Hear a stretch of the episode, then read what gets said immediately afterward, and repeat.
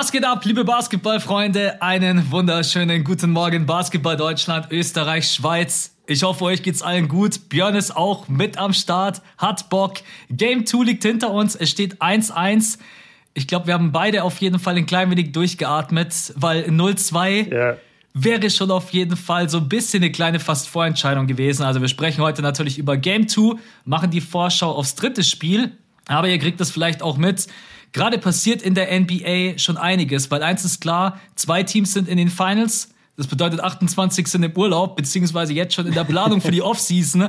Da wird ein Coach eingestellt, da wird ein Coach gefeuert, entlassen, geht selber. Es gibt schon die ersten Trade-Gerüchte. Das heißt, wir machen heute auf jeden Fall so einen bunten Mix. Hauptteil auf jeden Fall die NBA Finals Game 2 und dann die Preview. Aber jetzt erstmal, wie geht's dir, Mann? Ey, mir geht's super. Also, wir waren ja beide pessimistisch ein bisschen am Sonntag vor allem in der Aufnahme, aber ich würde sagen, du noch deutlich pessimistischer. also du hast Fall, schon, ja. du hast schon das 0-2 quasi aus Sicht der Warriors vorher geahnt. Aber es kam dann doch anders. Ich war ein bisschen positiver gestimmt, optimistischer. Und jetzt hat es ja am Ende geklappt. Also es war eigentlich genau das, was wir gesagt haben. Wenn die Warriors wieder das dritte Viertel so dominieren, dann ist es unwahrscheinlich, dass die Celtics jetzt wieder mit einem 40 zu 13, 40 zu 16 äh, vierten Viertel um die Ecke kommen. Ja. Das war einfach absehbar. Und ja, die Warriors haben auf dominante Art gewonnen. Ich glaube mit 29 oder so, ne? Also äh, höchste Führung war auf jeden genau, Fall 29. Das war die höchste Führung, ja. Genau, und dann wurden ja auch, also eigentlich am Anfang des vierten Viertels wurden ja schon die Boston Starter ausgewechselt. Ja. Also das ist schon ein Statement in einem Finals Game, dass die sagen, nee, das vierte Viertel spielen wir gar nicht mehr, ihr habt uns so weggehauen. Ähm, ja, und jetzt ist alles wieder gut. Das Gleichgewicht ist hergestellt und jetzt geht's zurück nach Boston für Spiel 3. Und dann werden wir mal sehen, wie das Ganze abläuft. Wie, wie hast du Game 2 wahrgenommen? Weil ich habe von dir bisher gar nichts gehört. Also erstmal stelle ich mir immer die Frage, was haben die Warriors mit ihrem dritten Viertel? Äh, das gibt's ja nicht, das ist ja wirklich, das ist ja kein mittlerweile ja. kein Zufall mehr, sondern das ist ja wirklich immer das dritte Viertel. Ja, war auf jeden Fall man muss ehrlich sein, in den ersten beiden Vierteln war es total ausgeglichen. Und dieses dritte Viertel mhm. überschattet das ganze Spiel, ähnlich wie in Game One. Das vierte Viertel überschattet, dass die Warriors eigentlich die ersten drei Viertel das bessere Team waren. Und dann kommt ja, ja, und immer geführt haben. Genau. Und man muss auch sagen, ey, diese ersten beiden Spiele, die laden halt einen komplett dazu ein, abzudrehen und zu überreagieren. Die Boston-Fans, die Boston-Fans nach dem ersten Spiel alle, ja Mann, das wird ein Sweep, yeah, Celtics yeah. sind vier. Und jetzt, glaube ich, nach dem zweiten Spiel hat man vor allem auch gesehen, dass die Warriors auch sehr gut in der Lage sind, Adjustments zu treffen, besonders Steve Kerr. Und deswegen, ich glaube, das wird so eine ausgeglichene Serie. Es wird super spannend. Und ich sehe aber auf beiden Seiten einfach, dass beide ihre Probleme haben. Es wird immer ein bisschen tagesformabhängig sein. Und die beiden müssen eigentlich, das oberste Ziel muss immer sein, lass von dem anderen Team keinen Run zu. Weil wenn die mal ihren mhm. Rhythmus finden, ja, ich meine, wir haben es jetzt einmal im vierten Viertel gesehen bei den Celtics, das war aber schon überdimensional krass. Aber im dritten ja. Viertel natürlich auch bei den Warriors. Dann kommt hier noch Jordan Poole mit seinem Half-Court-Dreier. Sag mal, ey, hast du gedacht, dass der reingeht? Ich habe irgendwie ja. so, ich habe echt auch das Gefühl gehabt, der sieht gut aus. Dann kam aber in der Luft noch mal kurz der Moment, ah nee, der ist zu weit. Und dann kam der Moment kurz vom Ring, dann ich so, okay, der sieht gut aus und dann bam, Splashbomb. ja, pass auf, Bevor wir, ich, ich habe gerade gemerkt, wir haben einen strukturellen Fehler gemacht, weil wir gehen ja normalerweise erst in die Starting Five, wo wir jetzt so ein bisschen über die Dinge sprechen wollen, die gerade in der NBA das passieren. Das war der Heißmacher. genau, mach, genau, wollte ich sagen, machen wir gleich. Aber ich will eine Sache noch sagen, auf die Frage nämlich angesprochen, ob ich wusste, dass der reingeht. Ich sag dir ehrlich, ja. Und das Problem ist, ich wurde gespoilert von meinem League Pass. Und das werden jetzt nur die Leute verstehen, die im League Pass die Finals sich angucken oder NBA-Spiele sich angucken. Kennst du das, wenn du das Spiel guckst, dann siehst du ja, wenn du vorspulst, die, die Auszeiten, ja. dann siehst du ja, wie viel Zeit quasi in dem Video insgesamt noch ist. Ja. Weißt ja, du, wie ich meine? Ja, ich weiß, was du meinst, ja. Und da ist mir die ganze Zeit aufgefallen, warte mal, wir sind jetzt hier Ende des dritten Viertels und es ist irgendwie nur noch so 20 Minuten oder so. Das heißt, das vierte Viertel muss ja Garbage Time sein. Mhm. Also, weil, weil normalerweise dauert ein viertes Viertel 40 Minuten, manchmal 50 Minuten bei Wenn's einem sehr engen Spiel. Ja. ja. Genau, und, und da habe ich halt gesehen, das ganze Ding geht nur noch 20, 25 Minuten.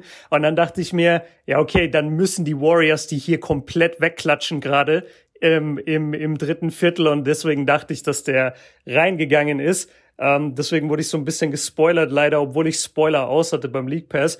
Aber pass auf, dann gehen wir jetzt mal in die Starting Five und ich habe Finals-Bezug dabei. Die erste Frage ist nämlich Finals-Bezug. Yes. Und zwar, die Spielweise von Draymond Green mhm. war ja schon auffällig in diesem zweiten Spiel. Du wirst auch deine Gedanken dazu haben. Jetzt ist meine Frage einfach nur, nervt dich diese Spielweise von Draymond und dass er bei den Schiedsrichtern einfach mehr oder weniger machen kann, was er will? Oder bewunderst du das fast, welche Stellung er sich erspielt hat über die Jahre und sagst, ey, das ist halt Draymond, der hat es irgendwie verdient, der spielt einen anderen Sport, aber er ist halt trotzdem auf dem Feld und, und er hat die Schiedsrichter einfach im Griff. Wie, wie siehst du das? Nervt es dich oder bewunderst du es eher? Ja, vielleicht unterschreibt Draymond nach seinem NBA-Contract auch nochmal schnell bei der NFL. Wer weiß das schon? Safe, safe. Als die, äh, Defense-Linebacker. Äh, also mich nervt es nicht. Aber mhm. ich kann auf jeden Fall die Celtics-Fans absolut verstehen, äh, dass es sie einfach komplett nervt. Ich glaube, dass es nicht mal die Intensität ist, mit der Draymond spielt, sondern dass das Gleichgewicht fehlt. Dass man bei den Celtics irgendwie kaum atmen darf und es wird irgendwie mhm. ein Foul gepfiffen. Ne? Und Draymond hat schon auf jeden Fall seinen Spielraum, den er sich so ein bisschen erarbeitet hat äh, und sein Standing. Und ich glaube, wenn da das Gleichgewicht einfach ausbalancierter wäre, dann würde das Ganze auch gar nicht irgendwie so groß gemacht werden. Ja, natürlich, er spielt absolut körperbetont und er übertreibt auch manchmal und er hat in dem zweiten Spiel von der ersten Sekunde an ums Tee gebettelt. Also sowas habe ich echt noch yeah. nie, also war echt richtig krass und es war auch vollkommen klar, dass das nicht lange dauert. Ich glaube, der hat, er nicht im ersten Viertel, glaube ich, gegen äh, Grant Williams hat er dann das Tee bekommen. Und yeah. dann gab es ja auch die äh, Szene mit Jalen Brown. Ich bin dann immer froh, wenn es kein zweites T gibt und ein Spieler ejected wird, solange es nicht irgendwie glasklar ein T ist. Aber er hätte sich auch nicht beschweren dürfen, weil er ist halt immer an der Grenze. Und da denke ich mir manchmal auch, Draymond, du bist doch eigentlich so ein schlauer Kerl. Du weißt doch, was du deinem Team eigentlich antust, wenn du jetzt ein zweites T kassierst und du musst runter. Mhm weil er einfach im zweiten Spiel enorm wichtig war. Und ich, vielleicht liebt er aber auch einfach dieses Spiel mit dem Feuer. Ich habe, vielleicht ist der gerade so ein bisschen sein Fetisch gefühlt, oder? ja, er, er, er, er bewegt sich total an der Grenze. Er tanzt so auf Messerschneide und er, er testet halt die ganze Zeit seine Grenzen aus bei ja. den Schiedsrichtern.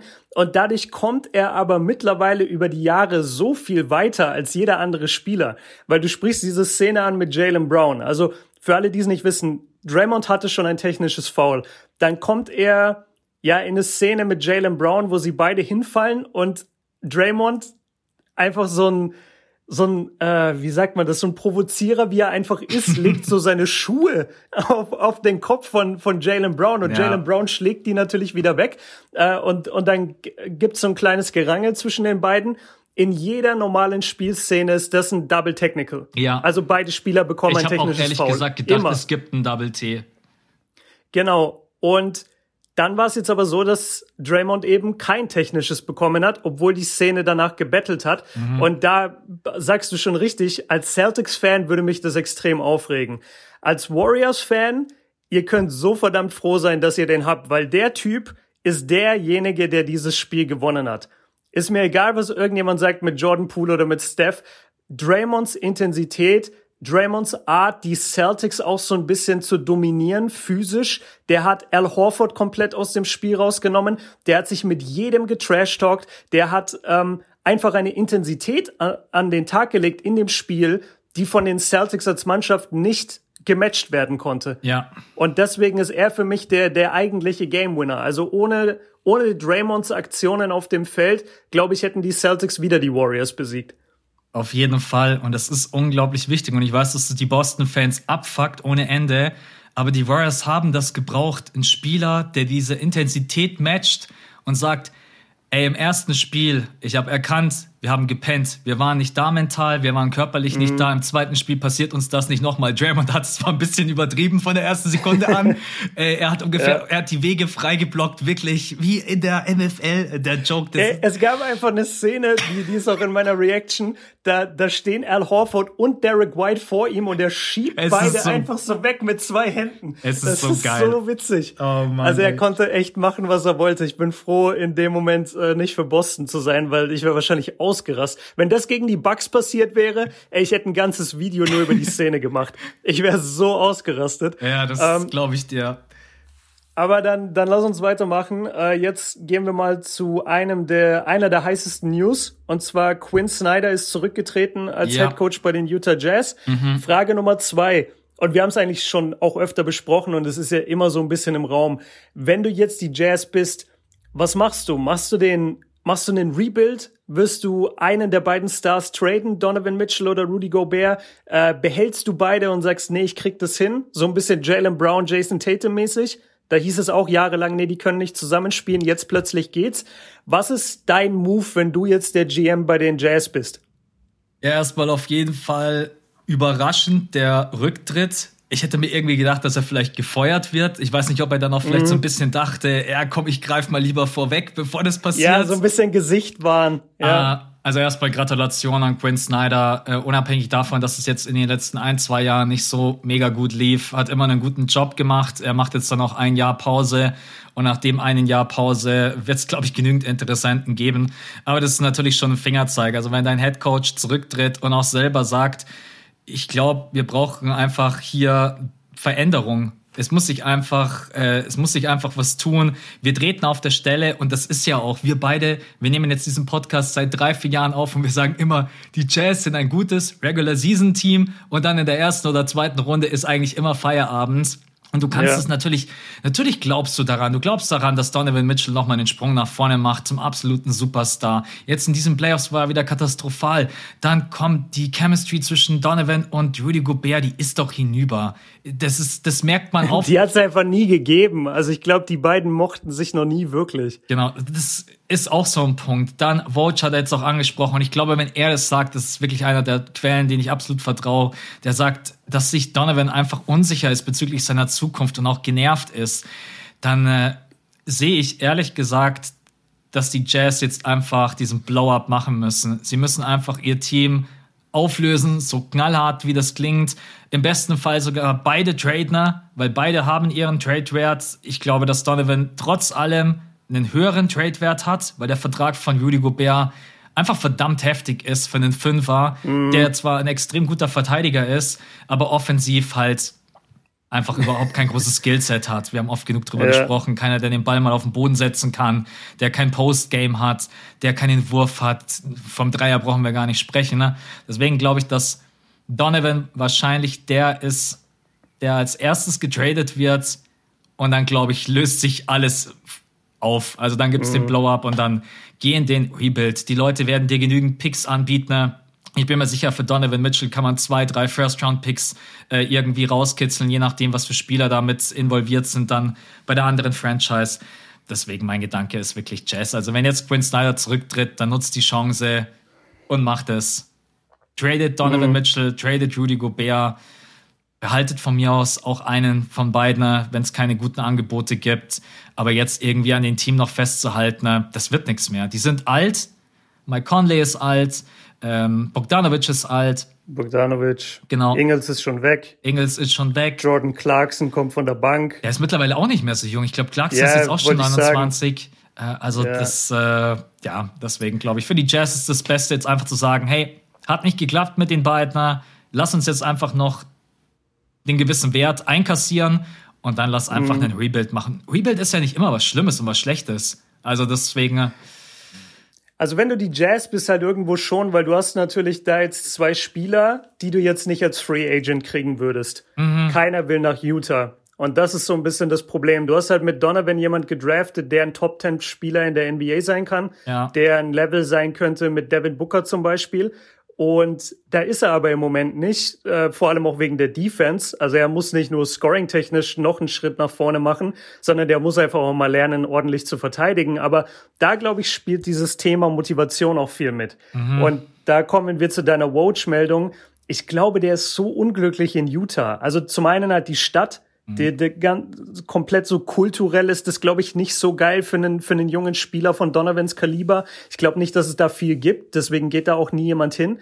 Und der sieht so viele Angebote. Weißt du, der, der bekommt wahrscheinlich jeden Tag einen Anruf von, von den Knicks. Der bekommt wahrscheinlich jeden Tag einen Anruf von Miami. Miami soll sehr interessiert sein an ihm. Ja. Und das könnte dann schon interessant sein. Aber ich, ich bin bei dir. Also ich glaube, ich glaube, man muss den Blow-up machen. Aber das Problem ist halt, wenn du Utah bist und das geht daneben, dann sagt dir deine Fanbase für immer, ey, und ihr habt Donovan Mitchell hergegeben, wie jetzt bei den Rockets zum Beispiel mit James Harden, dass die am Ende James Harden für Kelly Olynyk hergegeben haben. Ja. Aber Donovan will sich halt aktuell noch nicht wegstreiken. Deswegen glaube ich, ist mhm. übrigens echt ein geiler Vergleich. Stell dir mal vor, du musst von Miami nach Utah ziehen und von Utah nach ja. Miami, weil ich mir hab mir so auch gestern so ich habe mir so gedacht, okay, stell dir mal vor, es gibt jetzt irgendwie einen Trade Donovan Mitchell und bei Miami I don't know, Tyler Hero plus uh, whatever. Und dann musst du als Tyler ja. Hero plötzlich von Miami weg, Lifestyle, Sonne, Strand, geile Atmosphäre und dann plötzlich spielst du in Utah. Da denkst du dir halt auch so, ey, come on, fuck my life, ey. ey. Komm mal, kann, kann ich auch retiren. ähm, okay. Ja, aber ja, okay, dann, dann sind wir uns da einig. Ähm, dritte Frage, random Frage. Was ist deine liebste europäische Stadt? Muss, muss gar nicht so sein, dass du da auch schon warst, aber einfach so von dem, wie du es dir vorstellst oder wie du es mal erlebt hast, wo denkst du so, boah, das ist schon eine richtig geile Stadt, da will ich unbedingt mal wieder hin oder endlich mal hin? Meine geilste europäische Stadt. Ich könnte jetzt so einfach eiskalt München antworten. Ey, das sind die arroganten Münchner, Alter. Da, aber das ist Die können sich gar nicht vorstellen, dass man das Schöne ist. Aber ihr habt auch eine schöne Stadt, das muss man schon sagen. Ja, das auf jeden Fall. Es gibt, gibt auch echt andere schöne Städte. Ich muss sagen, ich bin in Europa ehrlich gesagt noch gar nicht so großartig viel unterwegs gewesen. Ne? Also Madrid mhm. hat mir gefallen. Madrid war ich vor zwei, drei Jahren. Äh, Venedig ist zwar schon extrem lange her, aber Venedig hat mir auch auf jeden Fall gefallen. Wo ich, wo ich mal hin möchte, ist nach Rom, wo wir auch äh, in Italien. Mhm. Äh, Glaube ich, das ist auch sehenswert. Aber ansonsten, das ist echt eine schwierige Frage, weil ich in Europa noch nicht so viel rumgekommen bin. Deswegen kann ich das spontan gar nicht so konkret beantworten. Ich habe jetzt auch gerade keine Stadt, wo ich sage, da will ich so unbedingt hin. Ich habe zwar jetzt Rom genannt, mhm. aber äh, hast du was im Kopf, wo du sagst, das ist meine absolute, dann kann ich nämlich dahin gehen, wenn du einen Tipp hast. naja, so Rom klingt schon mal sehr cool. Ich habe eh in den letzten zehn Jahren, glaube ich, komplett so Italien ausgelassen bei, bei Urlauben. Mhm. Und das ist eigentlich total schade, weil, weil Italien kulturell so viel zu bieten hat. Ähm, und, und essenstechnisch natürlich auch ist einfach ein wahnsinnig geiles Land. Ähm, für mich schwankt es im Moment zwischen Paris und Nizza. Also Echt? ich bin ja so ein bisschen französisch unterwegs. Ja und äh, überlege auch gerade immer mal, ob man da vielleicht irgendwann sogar hinziehen könnte oder mal eine längere Zeit vielleicht in eine der Städte sein könnte. Warst du schon mal in Paris? Ich war in beiden Städten schon, ja. Aber in Paris habe ich nicht so viel gesehen. Da war ich letztendlich nur einen Tag. Also ich war da für eine Hochzeit, die ging ein paar Tage, aber ich war nur einen Tag dann wirklich in der Stadt. Okay. Da habe ich schon viel gesehen, aber trotzdem halt auch gar nichts gesehen. Du kennst es ja in der Großstadt. Ja. Ähm, und in Nizza war ich mal vier Wochen in, in den Sommerferien, äh, so mit 16, 17. Und das ist wirklich auch eine schöne Stadt, die liegt halt genau an den Alpen und aber auch direkt am Meer. Du bist so ganz im Süden Frankreichs, das heißt, da ist immer warm. Ähm, das ist schon auch eine coole Stadt. Also ich bin, ich bin zwischen den beiden Städten unterwegs. Paris ist auf jeden Fall ein guter Pick. Muss ich mir unbedingt ansehen, weil da gehen die Meinungen so auseinander bei den Menschen. Ne? Ja. Und das stimmt. will ich mir einfach mal selber angucken. Ne? Okay, einigen wir uns auf Paris. okay, nehmen wir Paris. Alles klar. So. Jetzt, jetzt kommt meine Lieblingsfrage für heute. Und zwar der neue Lakers Head Coach, äh, Darvin Ham, ne? Ja. Darvin Ham müsste er heißen, ja, ehemaliger Spieler auch. Und er hat jetzt seine erste PK so gegeben und spricht die ganze Zeit davon, ja, nee, Westbrook ist bei mir ganz fest im Gameplan drin. Mhm. Ähm, und vor allem hat er die Hoffnung, aus Westbrook einen All-Star-Verteidiger zu machen. Also er hat gesagt, er möchte Westbrook wieder auf ein Verteidigungslevel eines Elite-Verteidigers Ich glaube, er hat bringen. sogar Championship gesagt, Level oder Oder, oder. Championship-Level, ja, irgendein Level, wo ich mir dachte, ey, hast du Westbrook mal gesehen? Also wann war Westbrook jemals auf dem Level? Ich weiß, Westbrook wurde aus dem College gedraftet und in seinen Stärken stand Verteidiger. Ja. Und im, in den Schwächen stand Scoring. Nur hat Westbrook das dann in seiner NBA-Karriere einmal komplett umgedreht und jetzt mittlerweile ist die Defense halt überhaupt nicht mehr vorhanden. Ich wüsste auch nicht, wann er das letzte Mal auf einem hohen Level verteidigt hätte. Jetzt meine Frage. Ein Westbrook, der eigentlich so verbrannte Erde war in der letzten Saison. Hast du irgendeine Hoffnung, dass der jetzt durch Darwin Ham hier den dritten Frühling seiner Karriere erlebt und plötzlich ein Elite-Verteidiger wird an der Seite von LeBron? Ich weiß erstmal überhaupt nicht, warum er sich diesen Lakers-Posten antut. Da muss man schon einfach komplett. Er, er, er will halt irgendwo rein. Ja. Also Darwin Ham ist jetzt, glaube ich, keiner, der überall Headcoach-Angebote kriegt. Auf, man könnte jetzt auch sagen, es kann ja kaum schlechter laufen als letzte Saison. Also wenn der in die Playoffs Stimmt. kommt, sagen alle schon, yes! Kriegt er direkt einen Banner retired. Aber an sich ist es natürlich extrem schwierig. Ich, ich verstehe, was er meint. Ich sehe schon auch den Punkt, dass auf jeden Fall die Lakers wieder bessere Defense spielen müssen. Äh, ich hätte mir vielleicht eher so eine Aussage gewünscht, dass wir versuchen, Westbrook wieder mehr zum Korb zu bekommen, wieder mehr seine Athletik auszuspielen.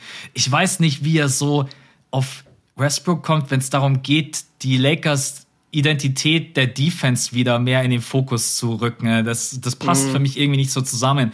Da muss ich irgendwie so einen Spieler wie AD in den Fokus rücken und sagen, hey, Ja. er muss für uns einfach dieser defensive Anführer sein und Leader. Und Westbrook müssen wir wieder viel besser ins System integrieren, auch Off-Ball, mit dem Ball in der Hand, ihm den Weg freimachen zum Korb. Und ich war schon ein bisschen, ich war schon ein bisschen irritiert, von dieser PK, wenn ich ehrlich bin, Ja. weil er kann ein guter Verteidiger sein, aber er ist jetzt auch nicht mehr der Jüngste. Er war nie ein überdurchschnittlich guter Defender.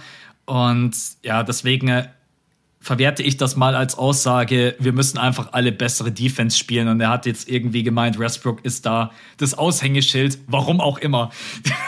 Ja, also ich, ich finde, das ist so ein Griff ins Klo von ihm, weil selbst wenn Westbrook, selbst wenn wir sagen, er hat noch die Anlagen, weil ja, er ist ein äh, relativ großer, bulliger Guard, er hat sehr lange Arme, also theoretisch könnte er ein guter Verteidiger sein. Westbrooks laterale Bewegungen sind seit Jahren nicht mehr auf Elite-Verteidiger-Niveau. Schon lange nicht mehr. Selbst wenn du sagen würdest, aber okay, er hat alle körperlichen Fähigkeiten und er trainiert jetzt im Sommer. Kannst du dir Westbrook ernsthaft vorstellen, dass der jetzt, ich weiß nicht, wie alt er ist, 32 oder was, oder vielleicht auch schon Ich älter? glaube, dass Westbrook schon äh, 33, 34 ist. Ich schaue uns kurz nach, Moment. kann, kann auch sein. 33, ja. 33, okay, war ich nicht so weit weg mit 32. Aber du kannst mir doch nicht sagen, dass der jetzt sein Spiel ändert auf Defense. Jemand, der es gewöhnt ist, den Ball in der Hand zu haben. Jemand, der letzte Saison nicht damit klarkam, neben LeBron zu spielen, weil er nicht wusste, was er machen soll ohne Ball. Der fängt jetzt plötzlich an, Elite-Defense zu spielen in einem Lakers-Team, wo du überhaupt nicht weißt, wie es weitergeht, wo du jeden Tag getradet werden kannst, wenn LeBron keinen Bock mehr auf dich hat oder einen besseren Pick sieht. Vielleicht ist das auch voll der Publicity-Stunt. Vielleicht machen die jetzt Westbrook zum Verteidiger für den ersten Saisonabschnitt und dann zur Trading Deadline wird der aber sowas von verheizt für irgendwen. Also, die wollen doch nicht weiterhin mit Westbrook spielen. Ich glaube, das ist eher auch ein Testament dazu oder ein Beweis dafür, dass die jetzt im Sommer oder schon vorgefühlt haben und gemerkt haben, ey, keiner will den. Ja. Wir, wir werden den nicht los. Deswegen müssen wir jetzt gute Miene zum bösen Spiel machen und sagen, ja, nee, Westbrook, also wir planen total mit dem. Ich, ich sehe das auch, du hast es gerade eben schon die körperliche Komponente angesprochen. Erinner dich mal an die ganzen Szenen aus der letzten Saison, wo er wirklich rumsteht und defensiv ihn interessiert überhaupt nicht, was passiert. Ihm ist es so fucking egal und du wirst diesen Menschen einfach nicht mehr ändern. Ist auch gar nicht böse gemeint. Du wirst seinen Spielstil nicht ändern und denn er, hey, wenn der jetzt in der nächsten Saison in Elite Defender wird, ey, ohne Scheiß, dann gebe ich einen aus beim nächsten Community-Treffen. Ey, das kann ich mir einfach beim besten Fall nicht vorstellen. Das ist einfach nicht Westbrook. Aber ja. Vor allem, das ist, als hättest du am Ende von Iversons Karriere gesagt, ja, wir wollen jetzt Iverson so einen richtig ekligen On-Ball-Defender machen, der seine Gegenspieler übers ganze Feld presst. Ja. Und, und am besten kommt er noch von der Bank und nur für 15 Minuten. Aber das Ja. ist jetzt die Rolle von Iverson.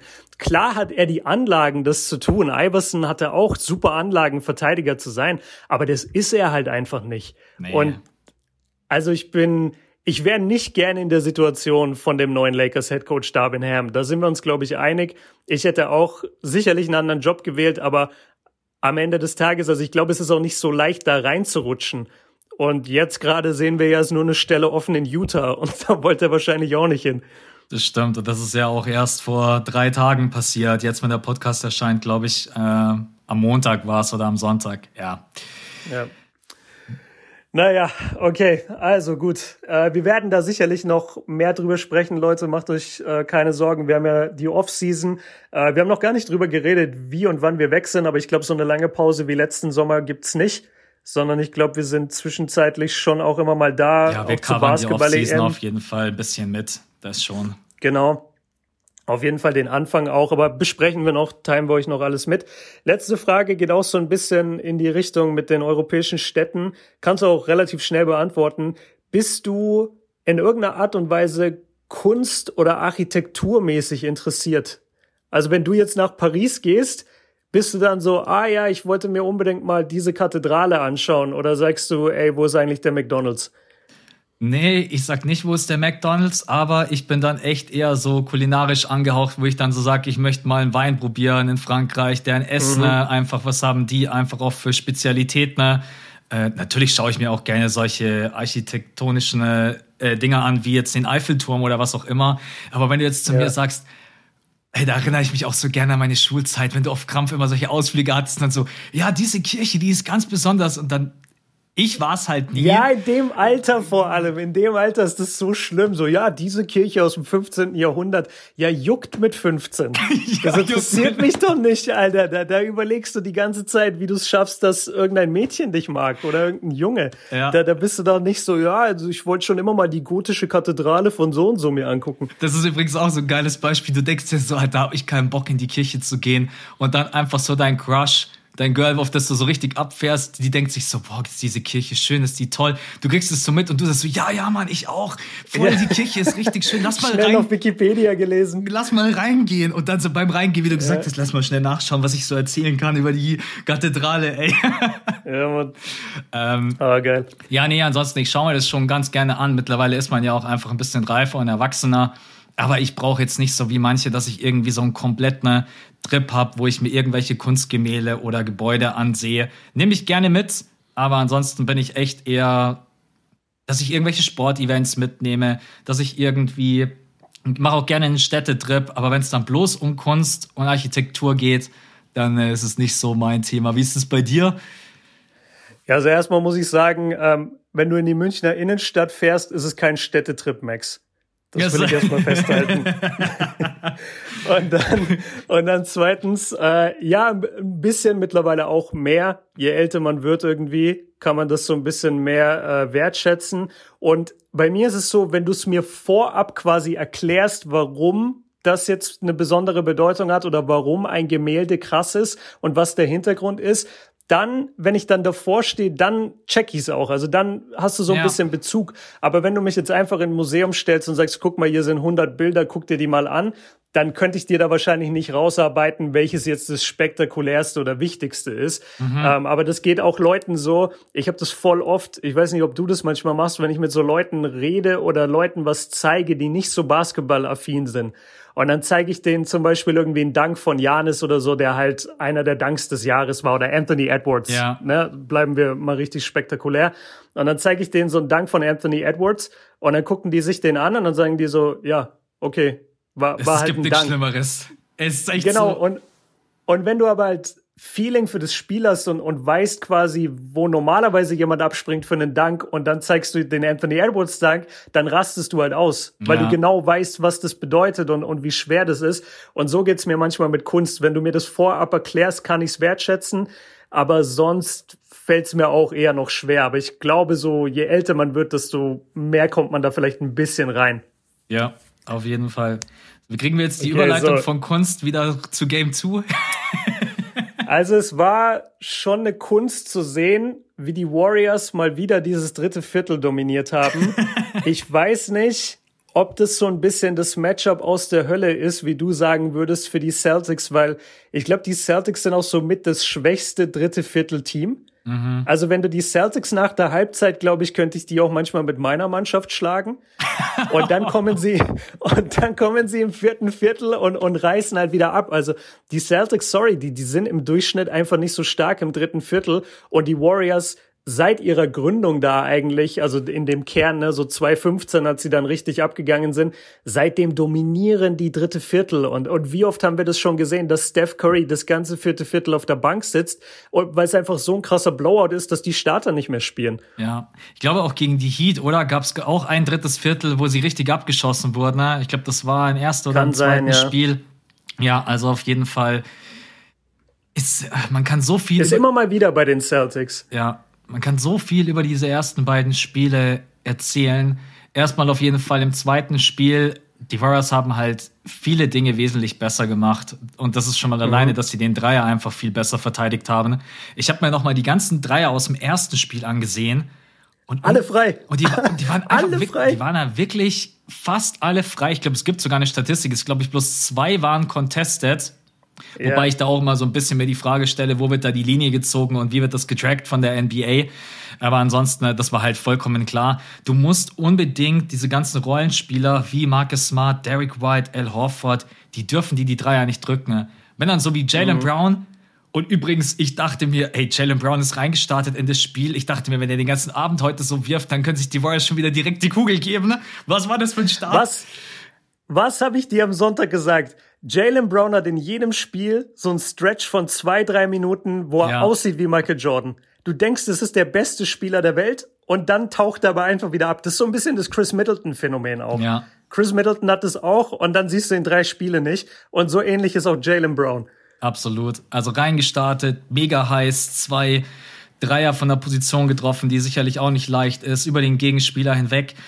Aber das sind halt Dreier von Tatum und Brown, mit denen du leben kannst. Wenn die dann wirklich ihren mhm. Wurf selber kreieren müssen aus der Isolation. Auch Tatum hat ein paar Dreier getroffen, ey. Die fallen bestimmt auch nicht jeden Abend. Äh, ich habe das ja am Sonntag auch gesagt. Wir können uns, glaube ich, davon verabschieden. Die Celtics werden ihren Dreier immer irgendwie treffen. Aber man kann halt drauf schauen, dass die Qualität der Würfe schlecht ist. Und die Qualität der. Das ist auch. Ja, nee, sorry. Und ich wollte bloß sagen, die Qualität der Würfe im zweiten Spiel die war jetzt einfach wesentlich schlechter von den Dreiern, die die Celtics genommen haben, als im ersten Spiel. Und da musst du sie einfach hinkriegen, weil die drücken sowieso ab. Du kennst es, mittlerweile mhm. 35 plus Dreier gibt's von den Celtics einfach fast immer. Du wirst es nie verhindern können, aber du kannst es halt versuchen, dass diese Würfe keine guten Looks sind. Ja, und du hast ja gemerkt, dieses Selbstvertrauen der Celtics aus dem ersten Spiel, Woher kam das denn? Natürlich davon, dass sie am Dreier nicht wirklich verteidigt wurden. Ja. Wenn du Al Horford bist, dann nimmst du ja normalerweise keine acht Dreier im Spiel. Hat er aber genommen in Game One, weil die ihn einfach nicht verteidigt haben. Die haben ihn ja nicht zugemacht. Und jetzt in dem zweiten Spiel, also korrigier mich, du hast, glaube ich, die Boxscores offen. Al Horford hatte zwei Punkte, oder? Ja, ich habe den Boxscore offen. Und, und wie viel Dreier hat er genommen? Ah, Moment, ich schau drauf. Keinen einzigen. Keinen einzigen. So. Und das ist jemand, der im ersten Spiel, ich glaube, sechs Dreier getroffen hat und insgesamt 26 Punkte gemacht hat. Und ja. der Topscorer war bei den Celtics. Und damit machst du es ihnen halt verdammt schwer. Und das hat man auf jeden Fall gemerkt. Äh, ich finde deine Analyse super. Die, die Celtics werden immer abdrücken können. Ja, die haben äh, ihre 42 Prozent, glaube ich, trotzdem. Nee, was haben sie geschossen? 40,5 wieder. In dem 40,5. Ja. Genau, und haben 15 oder 17 sowas getroffen, ne? 15 haben sie getroffen, ja, und davon waren ja. neun von Tatum und Brown.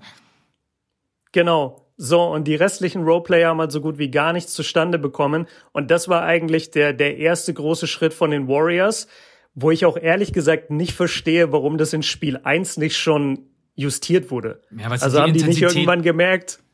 Die haben es einfach ja, nicht geschafft, die Intensität zu matchen. Das ist genau das passiert. Ja, aber du, du musst es doch schaffen, einen Dreier zu contesten. Das hat doch nichts mit Intensität zu tun. Das, du musst ja nur ein Closeout laufen. Ja, ich, ich habe auch keine Ahnung, was da im vierten Viertel dann besonders auch bei ihnen passiert ist. Aber irgendwie, die waren immer einen Schritt zu langsam. Manchmal gibt's so Tage, mm. der Kopf schaltet einfach viel zu spät auch alleine, ich muss auch sagen, Draymond hat im ersten Spiel auch, der hat Horford erst diese ganzen Dreier ermöglicht, weil er, ja, ja, ja, weil er immer am Zonenrand stand und dann hat Horford natürlich da jedes Mal seinen Dreier uncontested abdrücken können. Und ja, du hast ja. recht, eigentlich im ersten Spiel muss man auch einfach eine Timeout nehmen und sagen, ey Leute, können wir eigentlich bitte mal unsere Closeouts laufen und einfach den Dreier contesten? Ne? Aber es hat einfach, man muss auch sagen, die Celtics haben es dann auch schön gespielt. Und es war dann im zweiten Spiel doch wieder ein bisschen mehr dieser Isolation-Basketball. Und wenn der Ball da nicht läuft, dann kriegen die Rollenspieler halt nicht ihre offenen Dreier. Und da müssen die Warriors versuchen, immer und immer wieder hinzukommen. Ja, und was auch war, sie wurden natürlich defensiv im ersten Spiel, also die Celtics, gar nicht so groß gefordert von den Warriors. Ja. Beziehungsweise ab dem, ab dem vierten Viertel ging ja gar nichts mehr bei den Warriors. Und jetzt in diesem Spiel haben die Warriors sehr viel mehr über Pick and Roll gespielt, mhm. auch sehr, sehr viele Double Picks gestellt, also einfach zwei Leute stellen sich hin zum Pick and Roll und Steph konnte quasi immer entscheiden, in welche Richtung er geht und dann hat er sich meistens entschieden für die Richtung, wo dann ein Big Man Verteidiger war, also entweder Daniel Tice oder Al Horford. Robert Williams war so gut wie gar nicht, weil der, weil der da gar nicht äh, wirklich rauskommt und dadurch waren die Celtics so unter Druck und konnten gar nicht ihre, ihre liebste Art von Defense quasi spielen. Also die, die Warriors haben es in diesem zweiten Spiel geschafft, die Celtics zu exposen. Ja. Ich weiß nicht, was das deutsche Wort dafür ist, aber ich glaube, exposing kennt mittlerweile jeder. Äh, oder irgendwie ja, so, so ein bisschen die, die Schwächen ein bisschen aufzeigen. Ja. Ne? Sie, sie, haben die, sie haben die Defense entschlüsselt und die Schwächen aufgezeigt der Defense. Und das ist ganz klar, um es ein bisschen analytischer zu machen, diese Drop Coverage ja. der Celtics, die sie immer wieder spielen, was ich auch echt nicht verstehen kann, warum sie das machen. Also warum wird Curry nicht einfach nach dem Pick and Roll gedoppelt? weil, weil Draymond kommt und einfach alle wegschiebt.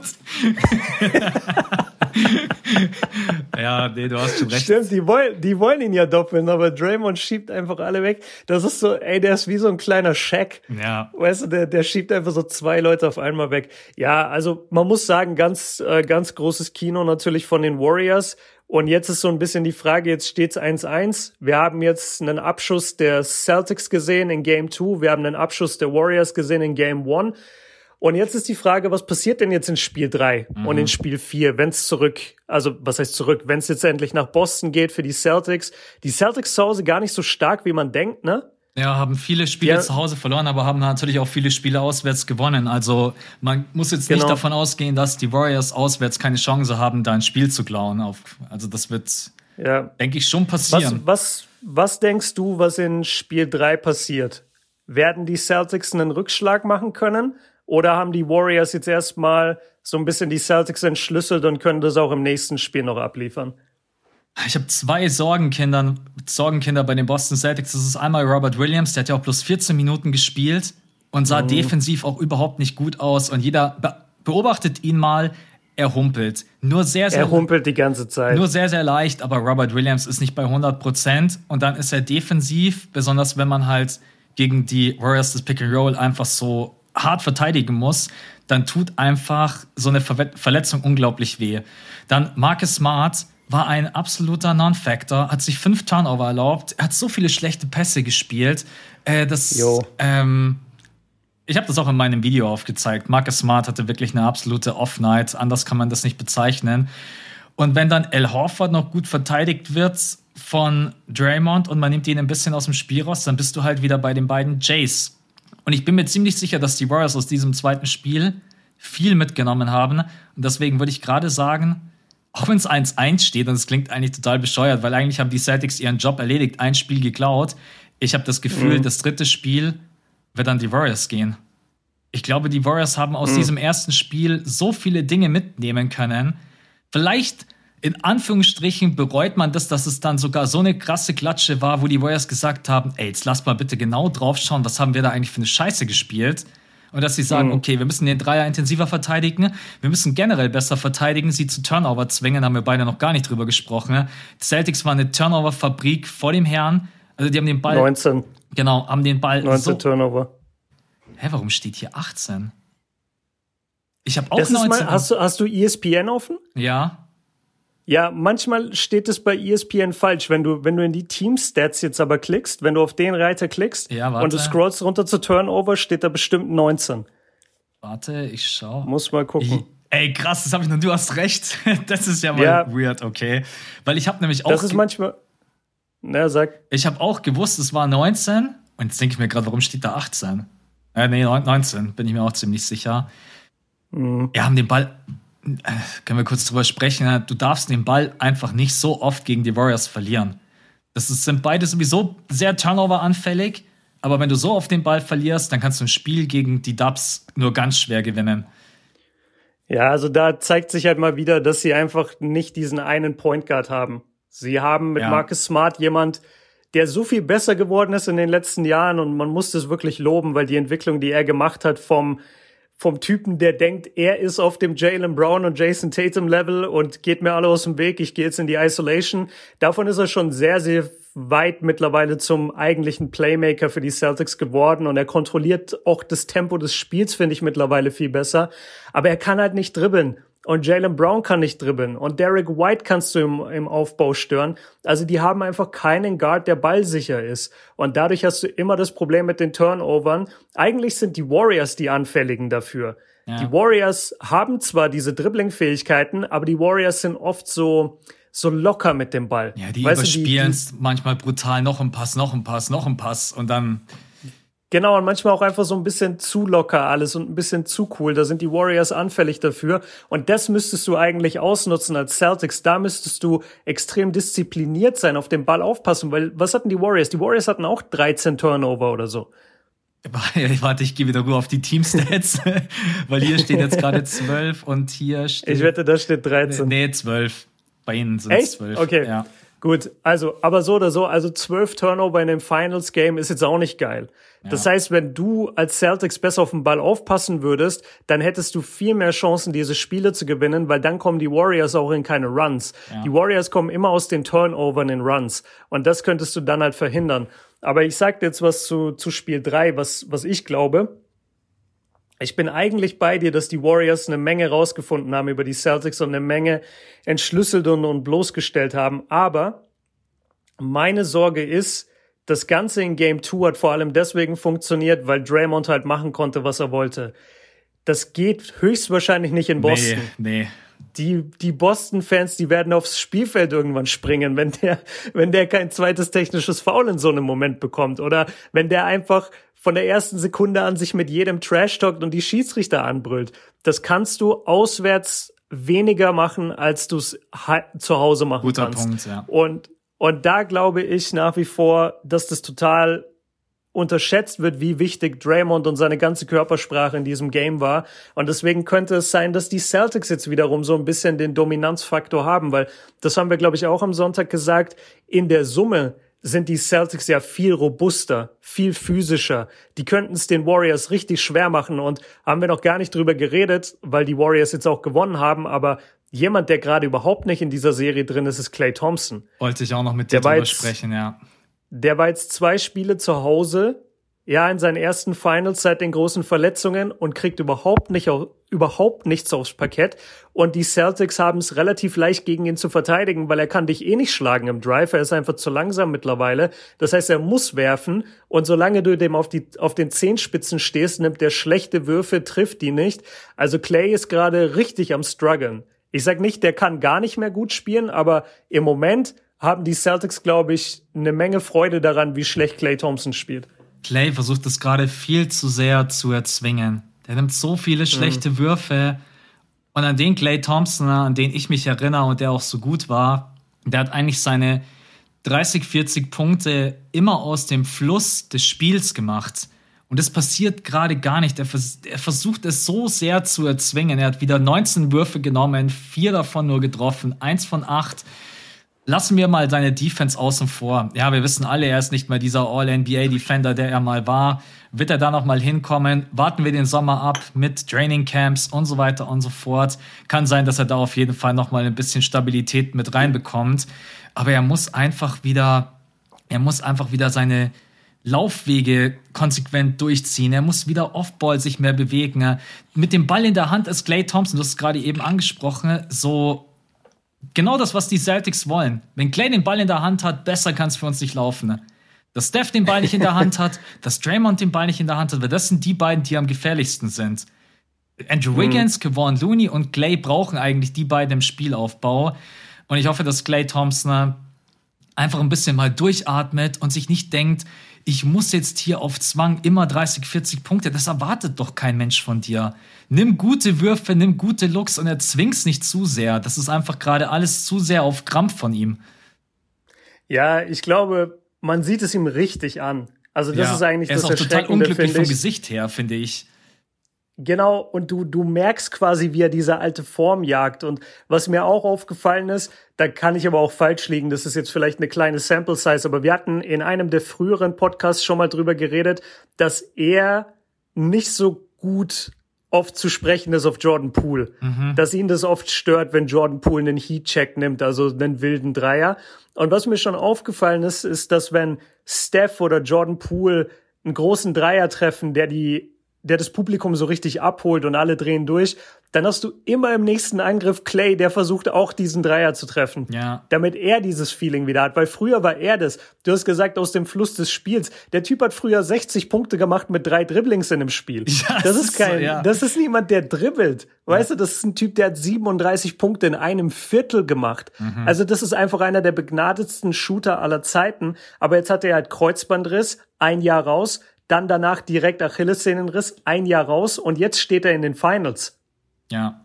Da, da kannst du nicht erwarten, dass du der gleiche Spieler bist. Und wir sehen immer mal Bits and Pieces. Also haben wir nicht äh, Game, was waren das? Game 6, Game 5 gegen die Mavs?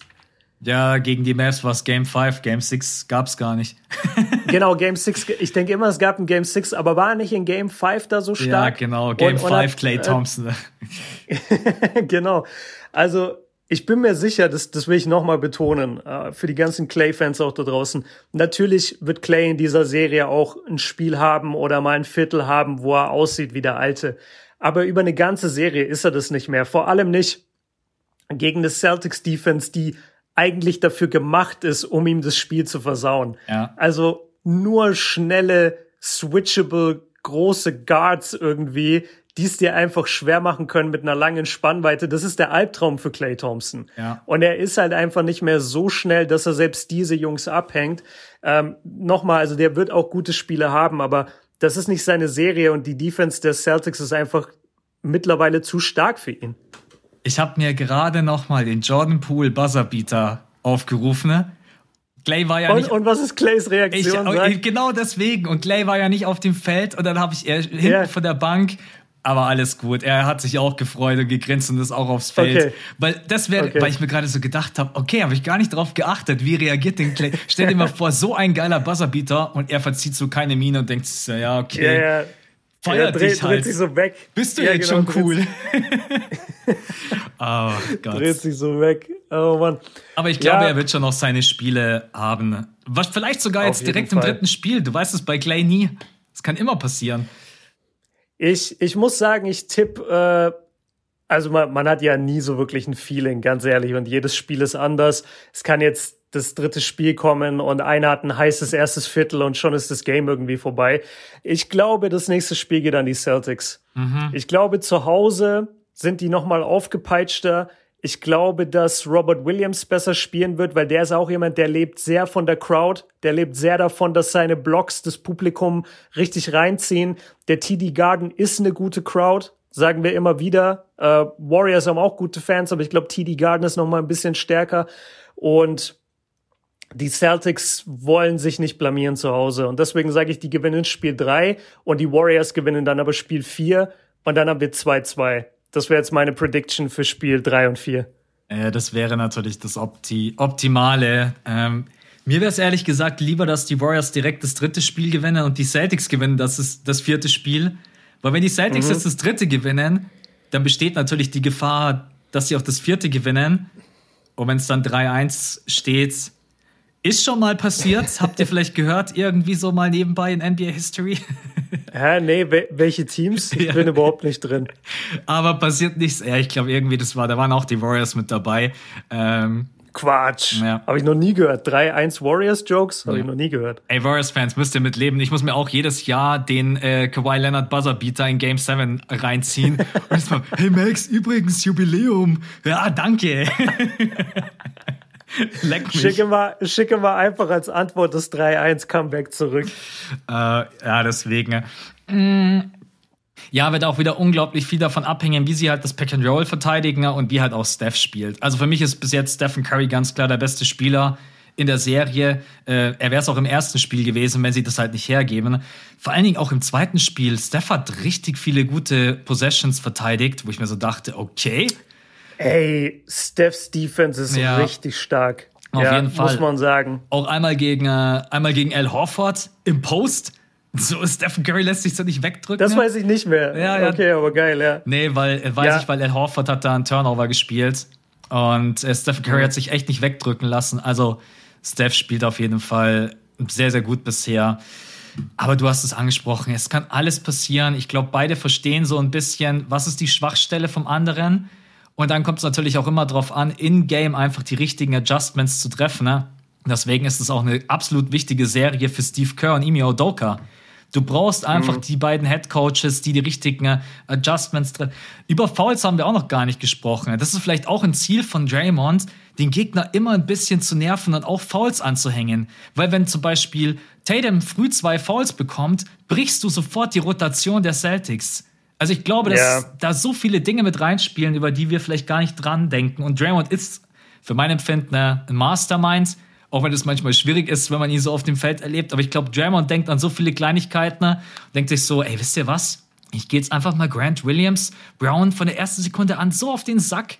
Und dann, und dann stehst ja, du nämlich immer da. reinkommen. Genau, und dann stehst du immer da und denkst dir, warum habe ich jetzt eigentlich zwei Fouls und er hat keins? Was, was ist passiert? ja. Ja, total. Also Draymond spielt halt das Spiel im Spiel. Ja. Weißt du, der ist, der ist wie LeBron, der ist wie Chris Paul, der ist, auch wenn wir jetzt äh, nicht so viel Sympathie da haben, wie Kyle Lowry.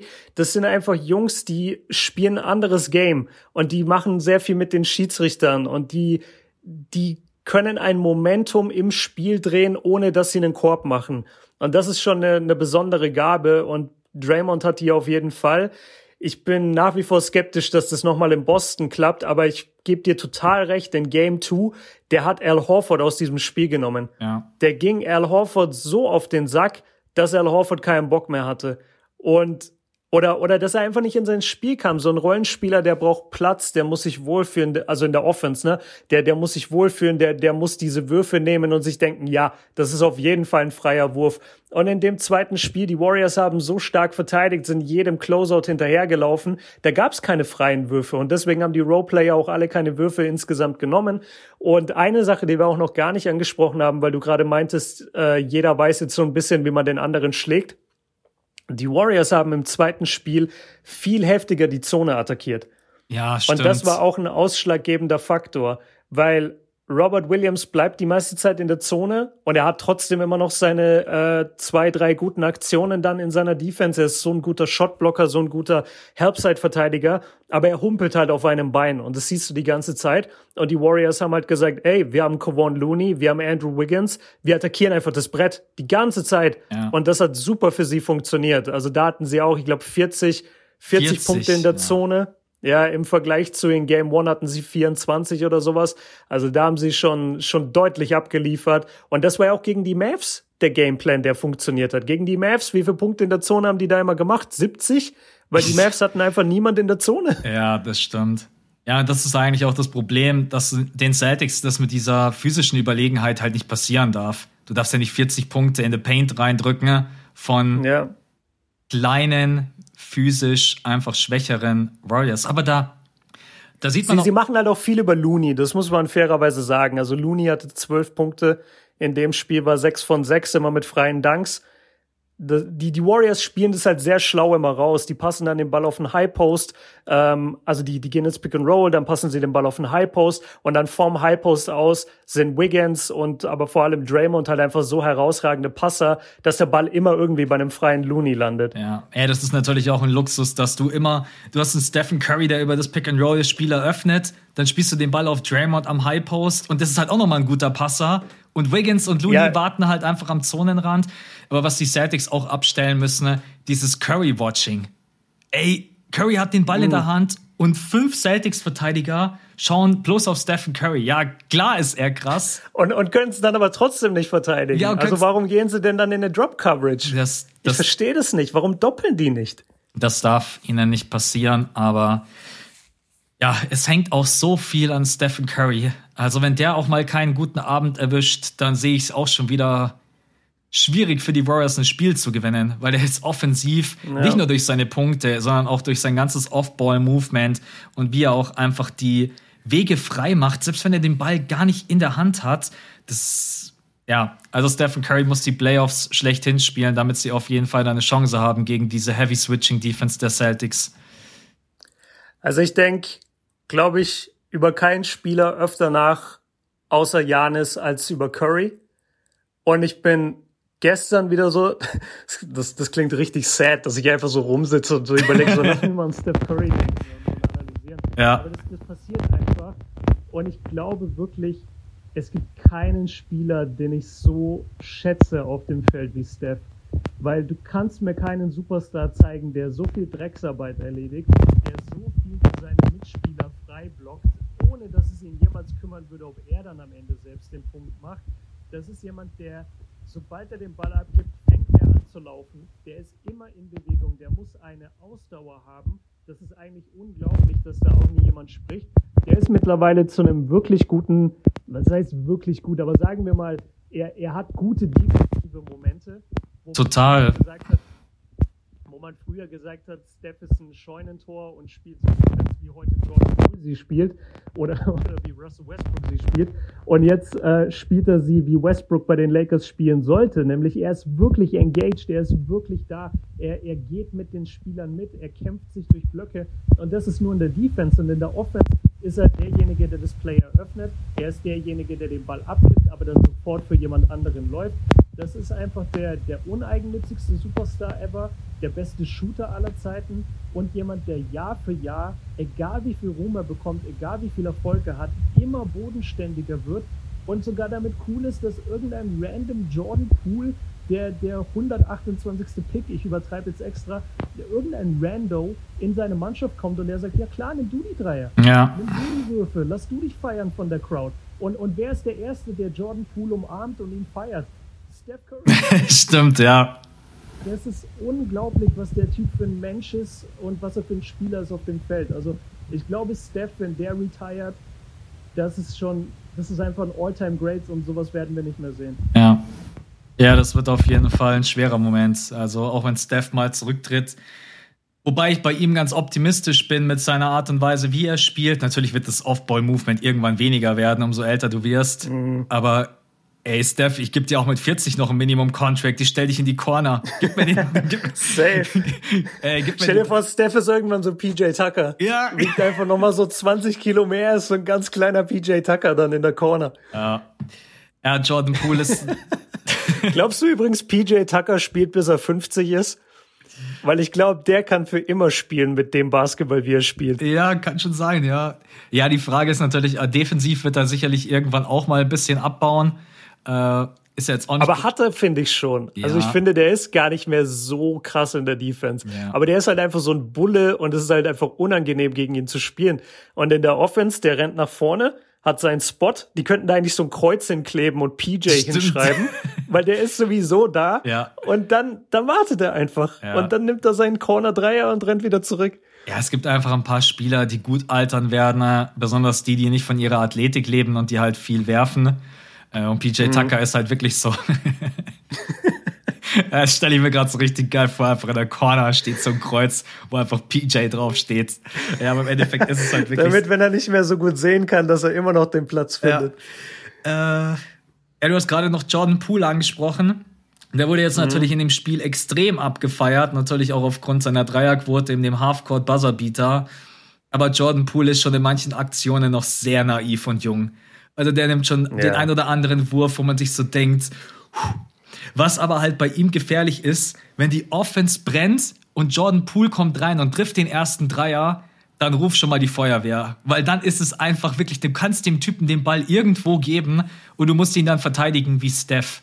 Und das ist halt unglaublich ätzend, wenn du zwei Spieler auf dem Feld hast und Jordan Poole ist halt ein anderer Werfer als jetzt ein Clay Thompson. Jordan Poole kann wirklich diesen Dreier selbst kreieren.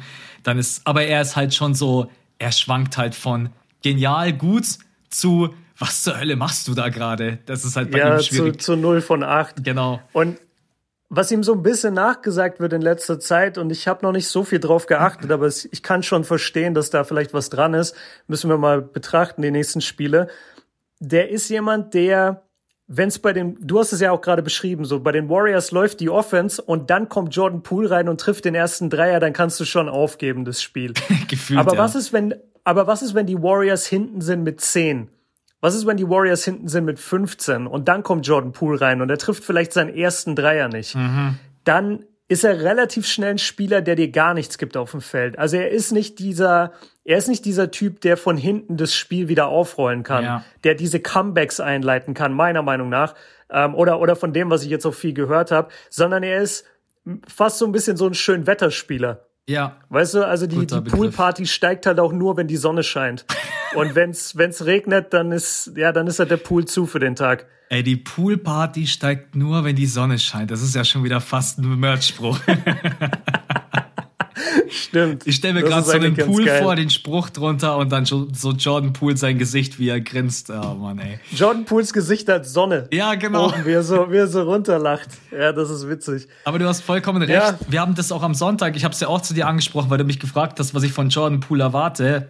Und ich habe ja zu dir gesagt, dass er eigentlich seine Schnelligkeit und seine Athletik ausspielt. Das hat halt gar nicht funktioniert. Sechs von 14 aus dem Feld und das waren halt fünf Dreier. Also, dass Jordan Poole auch einfach mal durch seine Schnelligkeit und seinen schnellen ersten Schritt dann mal die Zone attackiert und vielleicht auch mal zu leichten Punkten kommt.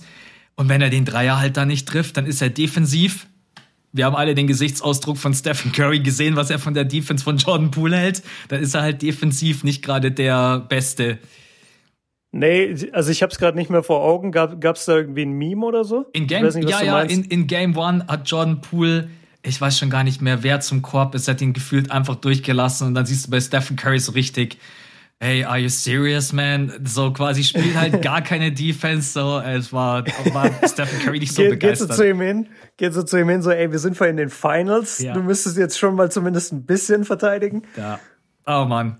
Aber ich glaube, jetzt Nee, haben wir das- heute das hab ich echt nicht viel, mehr im Kopf. oder? Heute haben wir über Was viele denn? Punkte gesprochen. ne? Und Ja, ich, ich will noch ganz kurz äh, bei Pool bleiben, weil ich mir auch nicht mehr ganz sicher bin, ob das halt so die verlässlichste zweite Scoring-Option in deiner Mannschaft sein kann. Also eigentlich, im Moment finde ich, ist es so, Steph macht alles für die Warriors.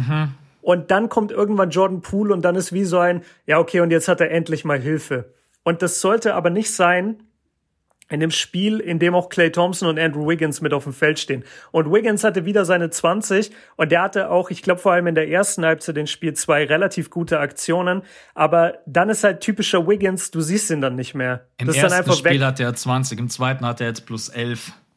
Hast wahrscheinlich gerade ins Ah, erste okay. Spiel gedacht. Da hatte er, glaube ich, 20, wenn ich mich nicht täusche.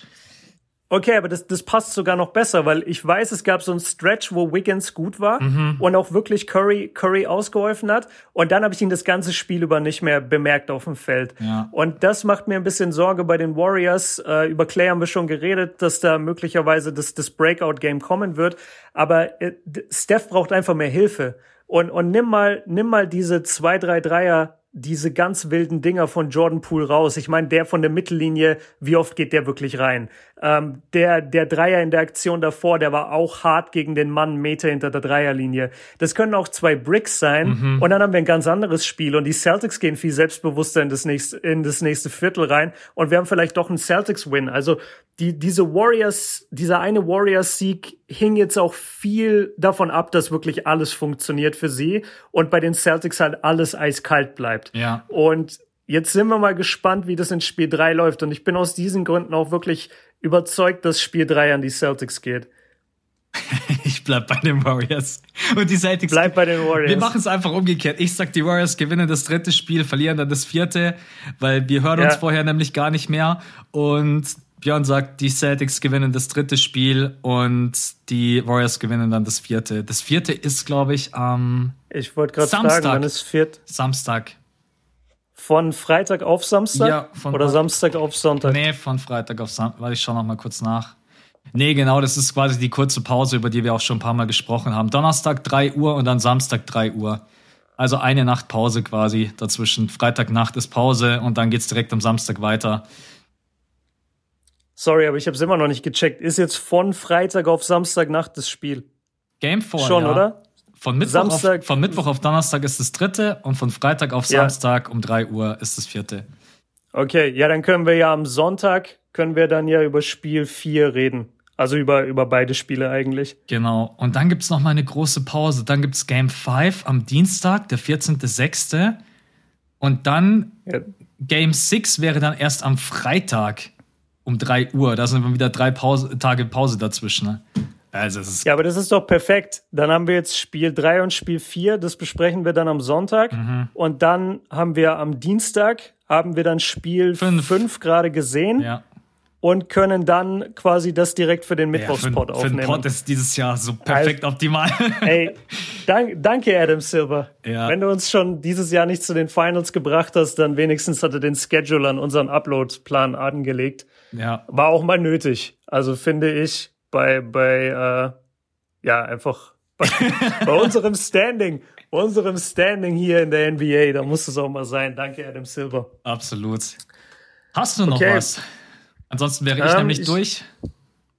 Ich überlege gerade, nee, ich glaube, wir haben fast alles gehittet, was die Analyse angeht. Ich, ich will vielleicht noch das sagen. Wie ist so deine Stimmung gerade, was, ähm, was die Finals angeht? Hast du das Gefühl, Leute interessieren sich mehr, weniger? Es geht so. Es ist nämlich komisch bei mir. Ich habe in meinem Umfeld eigentlich viele Leute, die immer so durch mich halt einfach ein bisschen Basketball interessiert sind. Und die sind mittlerweile bei den Finals alle ein bisschen raus. Und die sagen mir, das liegt vor allem an den langen Pausen. Das ist ihnen einfach so, ja, das zieht sich so. Ich habe keinen Bock, mich gerade mit Spiel 3 zu beschäftigen. Und es dauert dann wieder eine Woche, bis Game 5 ist so ungefähr. Da sind viele gerade in meinem Umfeld raus. Ähm, ich persönlich finde es aber ein richtig geiles Finals-Matchup und, und kann es halt total wertschätzen, so von den Spielern, die aufeinandertreffen. Was, was ist deine Einschätzung? Findest du, die Leute haben Bock oder weniger Bock? Also ich liebe das Finals Matchup auch total. Warriors gegen Celtics. Es hätte kaum geiler kommen können, auch einfach vor- aufgrund der unterschiedlichen Philosophien. Warriors Bucks. Äh, ja, ich, ich weiß es nicht. Auf Seiten der Celtics, aber ja, das ist einfach ein geiles junges Team. Also keine Ahnung. Ich, ich schaue das mir super gerne an. Aber ein Punkt, wo ich dir absolut zustimmen kann, die Pausen sind halt viel zu groß. Die Playoffs sind sowieso schon unendlich lang. Wir beide haben drüber gesprochen. Es fühlt sich an wie ein Jahr, das ein Jahr Wie NBA eine eigene Saison. Genau, richtig. Äh, die erste Runde ist unglaublich lang mit unglaublich vielen Spielen. Dann die zweite Runde. Dann die Conference Finals haben sich dieses, ich glaube, die Conference Finals waren so ein bisschen auch, die dieses Jahr den Dampf rausgenommen haben, weil die haben dieses Jahr irgendwie nicht so Spaß gemacht. Ich glaube, wenn die geil sind, Ja. dann heizen die die Leute auch für die Finals an. Und meine, meine Wahrnehmung ist auch die, dass aktuell die Leute nicht so mega krass brennen. Die Celtics-Fans brennen, die Warriors-Fans brennen. Aber wenn ich mal so von den neutralen Zuschauern ausgehe und was ich so mitbekomme, auch bei uns in unserer NBA-Community, es war schon mal mehr Feuer da gefühlt. Also muss ich schon auch ne? sagen, ja. ja. Habe ich auch das Gefühl. Ich frage mich, ob es vielleicht auch am Conference-Finale lag, weil als, als hätte die NBA da so ein bisschen ihr Pulver verschossen, weil da war halt jeden Tag abwechselnd die Spiele. Mhm. Ne, du hattest ja keinen Tag Pause und das war also für uns natürlich auch extrem fordernd, weil wir natürlich immer alles gucken und alles analysieren und dann auch noch Content machen. Und ich glaube auch für die Leute, einfach wenn du das nur geschaut hast, so du, du warst richtig danach fast so ausgebrannt, so ey, ich habe jetzt nur NBA konsumiert, ich kann nicht mehr. Und dann kommen sie mit den Finals und die Finals sind plötzlich so, ja, Game One ist done und in drei Wochen machen wir Game Two. Das, das ist ein ganz anderer Rhythmus quasi. Also ich glaube auch, das hat viel damit zu tun. Vielleicht brauchen wir auch einfach jetzt mal irgendeine Explosion von dem Spieler. Curry für 50, Tatum für 50, irgendwas, was wieder diese Mhm. Ja, ganze Aufmerksamkeit stimmt. auf sich zieht. Ähm, Boah, ich call noch was. Ich sag, ich sag Tatum 40. Ich sag Tatum 40 in Spiel 3. ich sag, ich sag Curry 43. Okay. Okay. Schauen wir mal, Am Ende bricken beide durch die Gegend. Am Ende wieder Al Horford auf seinem Finals MVP-Kurs macht 35. Oh Mann, ey. Ja, ey. Das war eh die geilste Frage nach dem Game One. So viele haben gefragt, kann Al Horford Finals MVP werden? Und dann habe ich auch jedem immer so geantwortet. Ey, du hast Jalen Brown und Jason Tatum im Team. Du kannst doch davon ausgehen, dass die beiden eine bessere Offensivserie spielen werden als Al Horford. Ähm, ja. Ich glaube, die Quote für Al Horford, dass er Finals MVP war, war 1 zu 180 oder so. Ja. Also, verrückt. wenn du einen Euro setzt, kriegst du 180 Euro. Ja. Ich glaube, den Euro, den kann man auch, aber auch seiner kleinen Schwester geben und sagt, kauf dir ein Eis oder so. Ey, in München gibt's safe kein Eis mehr für einen Euro. Da kriegst du nur noch eine Waffel. Ich hab also Eis ist mittlerweile so teuer, Mann. Wirklich, Eis kostet, ich glaube, wenn du eine Kugel in der Waffel willst, bist du immer mittlerweile bei 1,30 oder 1,50. Okay. Ich habe schon Ewigkeiten kein gar Eis mehr, mehr gegessen, ja. Ey, gut. Das gibt's nicht mehr so wie früher, so ja, hier 1,20, kauf dir zwei, drei Kugeln. Ja, gibt's locker. Ich glaube, früher hat die Kugel doch immer so 30 Cent gekostet oder so. Da ist man locker mit drei Kugeln und der äh, Waffel war man bei. Ich weiß nicht, wie viele Jahrzehnte älter du bist als ich, aber ich glaube, ich glaube, bei uns war so 60 Cent eine Kugel. Ah, okay. Jetzt mittlerweile das Doppelte. Ja. Ah, jetzt werden wir alt. Jetzt, jetzt müssen wir den Podcast beenden. Jetzt ist nur noch, ja, früher war alles besser. Früher war alles besser. Leute, wir hören. Ich weiß noch vor der Einführung der Dreierlinie. Das war noch Basketball. Ja, das war noch die ganzen guten alten Post-Ups, ne? Äh, ähm. oh, mir fehlt ein Bigman-Duell in diesen Finals. So Leute, ich glaube, ihr merkt, wir sind für heute durch. Wir hören uns wieder für die Patronen am Sonntag. Da sprechen wir dann über das dritte und das vierte Spiel. Und nächste Woche dann, äh, ja, eigentlich schon brandaktuell nach Game 5 und dann vor Game 6 Game 6? Ja. Äh, wissen wir gar nicht, ob es das Game gibt. Game 6, ja, wissen wir aktuell noch nicht, aber ich gehe davon aus, weil ich, ich glaube, glaub, keine der beiden Mannschaften kann jetzt vier in Folge gewinnen. Nee, glaube ich auch nicht. Also ich denke, wir bekommen ja. auf jeden Fall ein sechstes Spiel und eventuell ja sogar ein siebtes. Genau. Leute, vielen Dank fürs äh, Zuhören, vielen Dank für euren Support. Björn, an dich vielen Dank. Hat mega Bock gemacht heute. Oh, keine Ahnung, war ja, irgendwie nice. Und wir hören, uns, wir hören uns auf jeden Fall spätestens wieder nächste Woche, Leute. Schönen Tag. Bis dahin. Ciao. Ciao.